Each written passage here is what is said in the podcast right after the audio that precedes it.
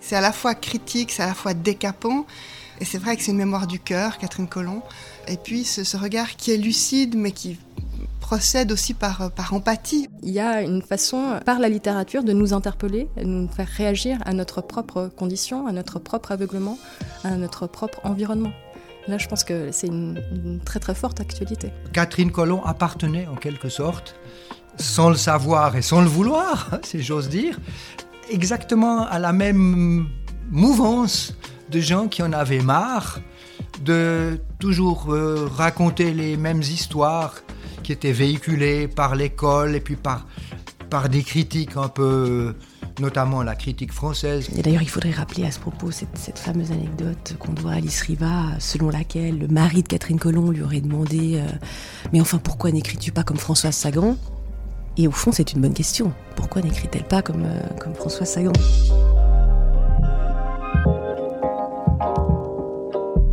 Cause de sa voix singulière et irrégulière et en raison de ses récits déconstruits, Catherine Colomb fut perçue comme une pionnière du nouveau roman, titre dont elle s'est toujours défendue.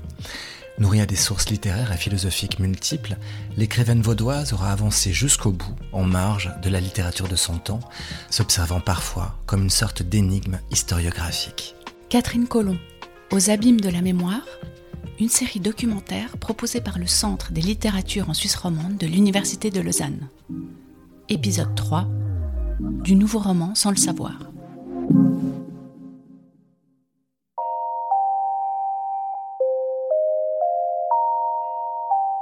Depuis les années 50 se développe en Suisse la valorisation d'une littérature originale enracinée dans les territoires romans. C'est dans ce contexte que Catherine Colomb, désormais soutenue par le poète et critique Gustave Roux, est lue par Jean Pollan, le directeur de la prestigieuse NRF. Paulon connaît très bien les publications de la Guilde du Livre, puisqu'il est attentif à ce qui se fait en Suisse à ce moment-là. Donc il a lu Château son enfance, qu'il a trouvé extraordinaire. Daniel Maggetti, directeur du Centre des littératures en Suisse romande de l'Université de Lausanne. Il écrit à la Guilde du Livre pour entrer en contact avec euh, Colomb, qui lui envoie penché comme une voile. Donc ça, on est à la fin des années 40 formidable, hein, il le dit dans sa correspondance, et il voudrait à tout prix le faire paraître chez Gallimard. Or, Gaston Gallimard, il ne le veut pas. On n'a pas de trace pour des raisons de cela, mais je pense que c'est un roman qu'il a dû. Lui trouvait que c'était un roman de génie. Hein. Il dit ça euh, j'ai trouvé une romancière de génie, mais visiblement, euh, ça ne passe pas la rampe. Elle se retrouve euh, avec son, roman non publié, et finalement, elle le publie en 53 dans le cadre de la coopérative Rencontre qui s'est créée au début des années 50, mais qui n'est pas encore la grande coopérative Rencontre qui va faire quelques années plus tard des très grands tirages euh, de classiques qui, qui, seront diffusés dans toute la francophonie. Là, ça reste une diffusion modeste dans un cadre qui est un cadre assez local. On voit bien comment, à partir d'une première possibilité d'élargissement possible de l'œuvre par le biais de Polon, elle se retrouve finalement assignée à une place qui reste une place relativement circonscrite.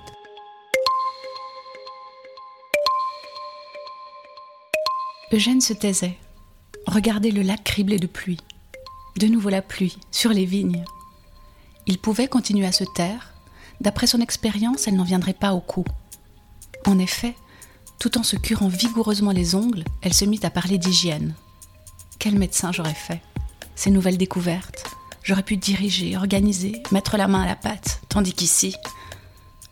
Elle regardait fixement les murs boisés de gris, le poêle de faïence blanc et or, le dos obstiné de gêne, et par l'autre fenêtre le lac, ses jardins gris suspendus. Benjamin, terrifié, partit sur ses petits pieds frottés de craie. Il se fiança avec Elisa, la missionnaire, une écharpe violette cachait son goitre. Elle était tombée d'une fenêtre à cinq ans et son bras gauche creusé au-dessus du coude resta fixé à son corps. Il m'aurait bien voulu, Benjamin, pensait Isabelle en souriant de sa lèvre trop courte. Quand un homme vous apporte sa thèse de théologie, c'est moi qui n'ai pas voulu. Catherine Colomb, Les esprits de la terre.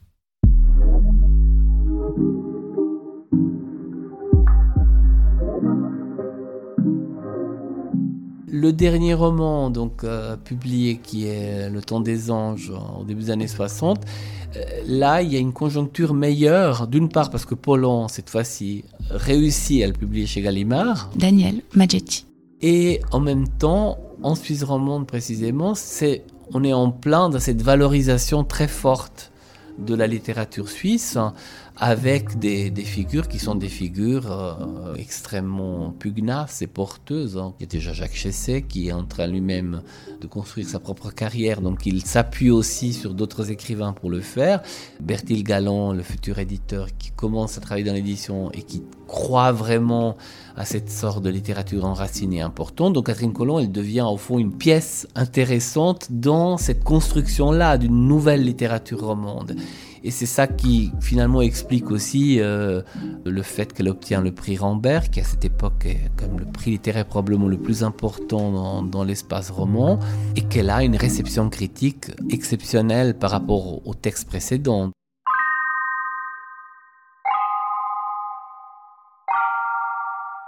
Cette publication chez Gallimard n'a pas servi du tout sa, sa reconnaissance. Valérie Cossy professeur associé en études genre à la faculté des lettres de l'Université de Lausanne. Il y a ce quatrième de couverture problématique où franchement on n'entre pas en matière, voire le, contraire sur ce qu'elle a vraiment fait. Donc en effet, le, contact avec Gallimard ne va pas de soi. C'est censé être une consécration. Et puis que vaut une consécration quand on est à Lausanne? Que cette consécration, elle a de quoi vous attirer certaines jalousies, certaines... Et puis qu'on n'est pas soi-même une personne forte, une personne prête à, à occuper l'espace public pour euh, être en gros à la hauteur de cet honneur qui vous serait fait. La guilde du livre, je pense, a été beaucoup plus significative pour Catherine Collant. J'ai l'impression que ce qui a beaucoup compté pour elle, c'est d'obtenir le prix Rambert, qui est ce prix de la Société des, des étudiants de Zofingue, qui couronne le temps des anges. Agnès de la Créta, maître d'enseignement et de recherche à l'école de français langue étrangère de l'Université de Lausanne. Et c'est ce prix Rambert dont elle est très fière. Elle est aussi la première femme à être distinguée par ce prix. Et elle a ce sentiment-là, tout à coup, de faire partir d'un milieu littéraire. Et c'est à ce moment-là qu'elle dit, mais oui, pourquoi ne pas être une femme de lettres? Je pourrais faire partie de la Société des écrivains, euh, je ne sais plus si c'est suisse ou vaudois. Donc ça lui donne une, une légitimité.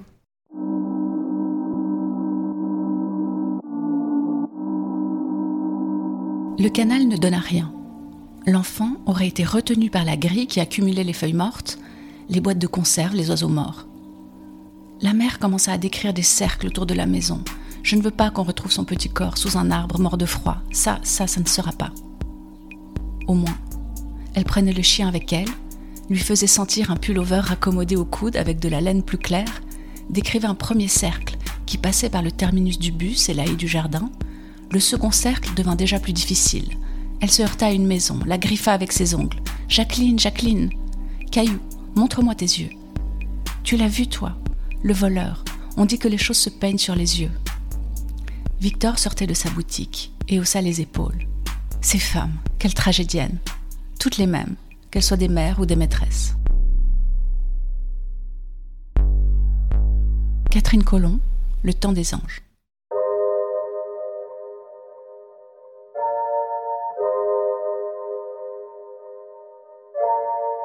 Pour rompre radicalement avec le roman traditionnel, pratiquer un art de la digression, bousculer les notions d'espace et de chronologie, enfin pousser toujours plus loin, d'un roman à l'autre, l'audace formelle, Catherine Colomb se voit associée au nouveau roman. Elle s'en défend vigoureusement, pour autant, existe-t-il bel et bien un lien entre l'art de Catherine Colomb et celui développé par les auteurs du nouveau roman au cours des années 50 et 60 une lecture comparative et, rapprochée des textes euh, de Catherine Colomb d'un côté et des, nouveaux romanciers euh, de l'autre révèle en effet des, procédés stylistiques et narratologiques communs qui vont toucher à toute une série d'instances euh, qui sont la position du lecteur, la construction de l'intrigue, la dimension narrative bien sûr, mais aussi la structure même de la phrase et, je dirais, le, le personnage. Noémie Christane, professeure au gymnase, Yverdon-les-Bains. Donc, il suffit pour s'en convaincre de se pencher, je dirais, sur des, textes comme ceux de la trilogie, hein, qu'on considère comme des textes plus expérimentaux de Catherine Colomb, et notamment les, Esprits de la Terre, qui, dès les premières pages, mettent en scène un enfant du nom d'Abraham hein, qui vient de tomber d'une corniche ou d'une tour, mais l'histoire hésite au fond sur euh, les termes de l'accident. Le jeune garçon est décrit euh, comme mort d'abord, hein, vacant à ses transparentes affaires, puis blessé, on nous dit, euh, je cite, euh, qu'il n'a eu que quelques égratignures en tombant de la greniche, et par la suite il ressuscite carrément en apparaissant de manière très poétique, je trouve, une flûte invisible au doigt, comme elle le dit, plaquée contre la fenêtre, prêt à prendre son envol de la nuit. On pense évidemment au vol d'Icare Autrement dit, la situation, euh, on le sent bien, est l'objet d'incessants retours correctifs. Comme si la fiction ne se décidait pas. C'est une sorte de personnage de Lazare, hein, euh, en termes bibliques, ou de, phénix. Hein, le jeune Abraham meurt pour mieux renaître de ses cendres. Et ce personnage signale, selon nous, euh, véritablement une caractéristique typique du romanesque moderne, ce que on pourrait appeler l'esthétique de la variante.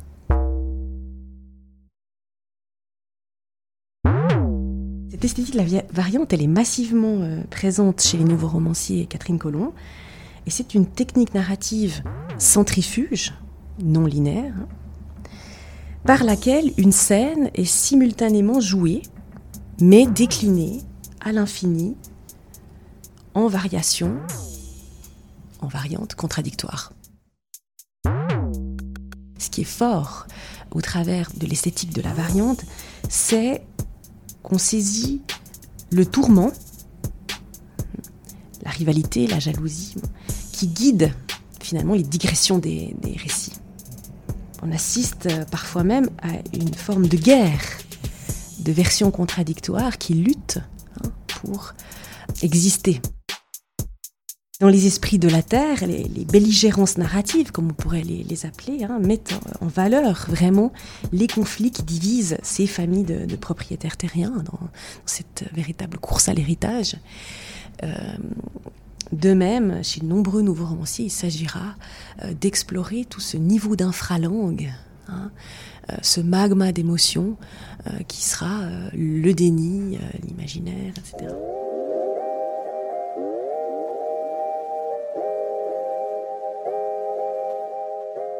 Elle souriait. Elle posa son tricotage sur ses genoux puissants et regarda Zoé. Zoé, non, il ne lui écrivait pas, jamais. Il partait, mais pour l'Espagne. Il ne lui avait rien demandé, il ne l'aimait pas, pas du tout. Ah ah, dit madame avec satisfaction. Ce n'est donc pas si brillant?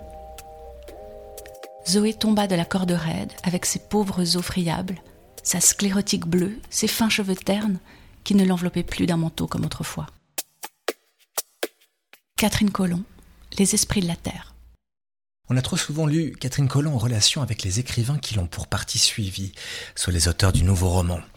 De quelle forme littéraire serait-elle l'une des représentantes? Je pense qu'on peut euh, vraiment avant tout voir en elle une représentante, euh, disons, des, des formes modernistes du roman réaliste. Christophe Prado, maître de conférences en littérature française à l'université Paris IV Sorbonne. Voilà, donc de façon générale, c'est vraiment quelqu'un que les historiens de la littérature peuvent assez aisément situer euh, dans euh, euh, cette, constellation qu'on appelle le roman de la mémoire. Ce qui, disons, la singularise un peu plus, c'est qu'elle elle apparaît, elle est apparue rétrospectivement du fait que son œuvre n'a pas été entièrement reçue par ses contemporains. Elle a été assez largement ignoré jusqu'à son dernier roman publié, ce qui fait qu'on a pu rétrospectivement voir en elle une sorte de chaînon manquant euh, entre le roman moderniste et puis le nouveau roman. C'est ça qui a fait d'elle une sorte de, de petite énigme historiographique.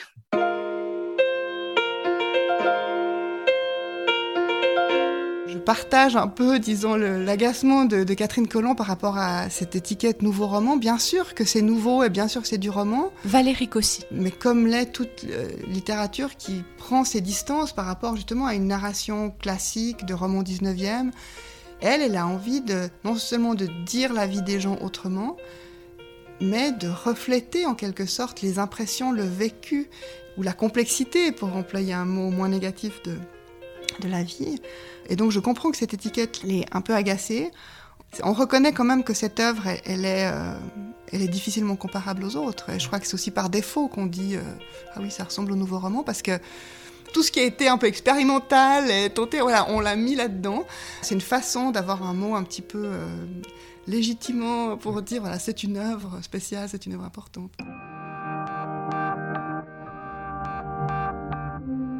Catherine Colomb à ses enfants, 1er novembre 1960. Je lis avec passion le livre de Virginia Woolf, son journal, avec le nouveau livre qui s'agite en elle, puis qui prend corps, puis qui trouve un titre, puis qui change, et ensuite l'intérêt pour le nombre d'exemplaires vendus. Mais j'aurais dû prendre la Bible que je veux lire d'un bout à l'autre. On a souvent comparé l'œuvre de Catherine Colomb à celle de Virginia Woolf. Cependant, Colomb refusait de reconnaître une quelconque influence de l'écrivaine britannique sur son travail, allant jusqu'à assurer publiquement ne l'avoir jamais lu. Alors, faut-il pourtant voir en Catherine Colomb une héritière de Virginia Woolf? Peut-être que Virginia Woolf, on a un petit peu le réflexe de l'associer à, à, toutes ces femmes qui ont écrit des choses originales au XXe siècle. Pour Alice Riva, c'est la même chose, même si Alice Riva, par contre, s'est réclamée explicitement de Virginia Woolf. Elle a dit l'importance qu'a Virginia Woolf. Pour Catherine Colomb, c'est plus délicat parce qu'en effet, elle a été exposée, on le sait, et puis en même temps, elle l'a nié publiquement. Je pense que c'est plutôt symptomatique à la fois d'une certaine maladresse de Catherine Colomb dans ses interviews. Elle aime pas ça, elle est pas à l'aise.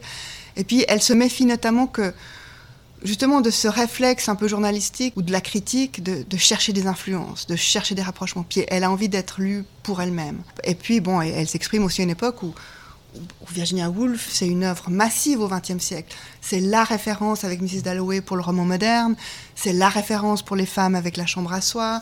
Euh, et puis, d'un point de vue formel, elle fait des choses, en effet, qui ressemblent à Catherine Colomb. Moi, je pense à la promenade au phare avec euh, ce personnage de Mrs. Ramsay, enfin, cette centralité du personnage maternel, qui est à la fois ce personnage maternel pesant, traditionnel, mais en même temps qui est cette figure qui va faire voir les choses autrement par l'artiste. Ou un autre texte qu'on peut rapprocher de Catherine Colomb, c'est Les Vagues de Virginia Woolf, où il y a aussi cette. Euh, succession de, monologues intérieurs dans lesquels on se perd. Donc il y a ce ton humain avec ces personnages qui évoquent des choses de leur vie, puis vous avez ces interludes avec le ton cosmique. Ça aussi, c'est très colombien ou très. Woolf lui aurait fait de l'ombre. Elle était tellement importante et Catherine Colomb était tellement inconnue. Et, alors que ça nous dit peut-être aussi que Catherine Colomb avait quand même la conscience de l'importance de son œuvre. Mon œuvre est importante et donc j'ai pas envie d'être lue à l'ombre de Virginia Woolf.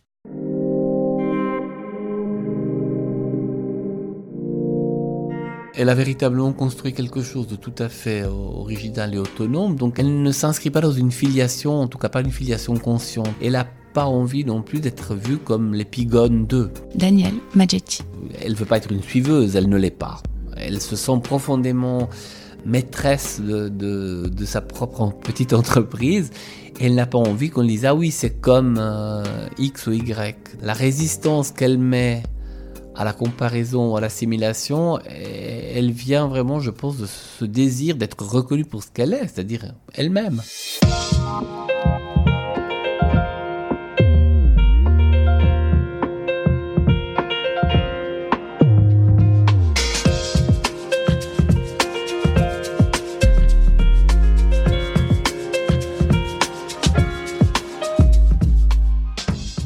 C'était le troisième épisode de Catherine Colomb, Aux abîmes de la mémoire, une série documentaire produite par le Centre des littératures en Suisse romande de l'Université de Lausanne. Direction éditoriale Daniel Maggetti. Interview et réalisation David Brun-Lambert et Carole Harari, Chahut Média. Lecture Julia Sella et Carole Harari. Musique Nick von Frankenberg. Merci aux professeurs Noémie Christen, Valérie Cossy, Annelise Delacreta, Daniel Maggetti et Christophe Prado d'avoir accepté de participer à cette émission. Nos remerciements vont aussi au Cercle littéraire de Lausanne où cet épisode a été enregistré. Dans le quatrième et dernier volet de cette série, nous observerons comment l'œuvre de Catherine Colomb a été oubliée puis redécouverte, ses travaux faisant désormais l'objet de rééditions et d'études où s'ausculte un génie longtemps demeuré méconnu. Nous vous disons à bientôt pour cet ultime épisode.